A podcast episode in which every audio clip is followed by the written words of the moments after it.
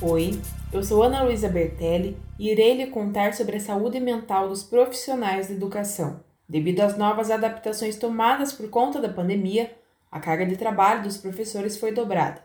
A vida profissional passou a ocupar um tempo maior do que era antes e a própria casa virou o local de trabalho. A vida pessoal, além de ter suas obrigações, sofreu com os impactos das rápidas e necessárias mudanças que estão há mais de um ano na nossa sociedade. Dessa forma, a saúde física e mental dos professores foi diretamente afetada, fazendo com que os profissionais buscassem alternativas para darem conta de todas as demandas exigidas. Porém, a busca por psicólogos e psicanalistas não foi uma delas. Para entender o motivo de não haver a procura pelos profissionais da área da saúde, a repórter Bruna Rocha conversou com uma especialista. Oi, Ana. Dialogando com a psicóloga Caroline Rangel, ela aponta que os professores fazem parte de uma das áreas de profissionais que mais foram afetados com a pandemia.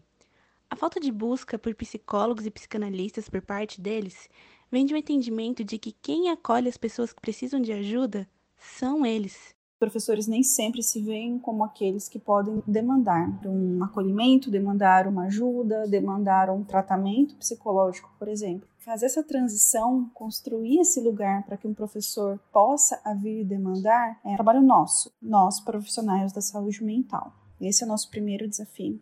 A psicóloga também comentou sobre a impotência que os próprios professores sentem, seja na vida pessoal ou profissional.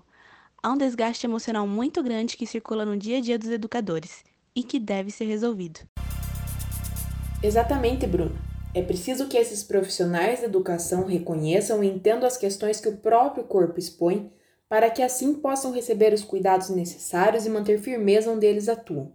É por meio de trocas e diálogos entre toda a sociedade, mas principalmente com especialistas da saúde mental, que esses cuidados vão nascendo. Em conversa com a psicanalista Marcele Garcia Bertelli, ela afirma que além desses diálogos, exercícios físicos, alimentação correta e boas noites de sono contribuem para os cuidados mentais dos professores. Esse foi um podcast sobre a saúde mental dos profissionais da educação. Na locução, Ana Luísa Bertelli. Repórter Bruna Rocha. Supervisão por Ana Lívia Gonçalves.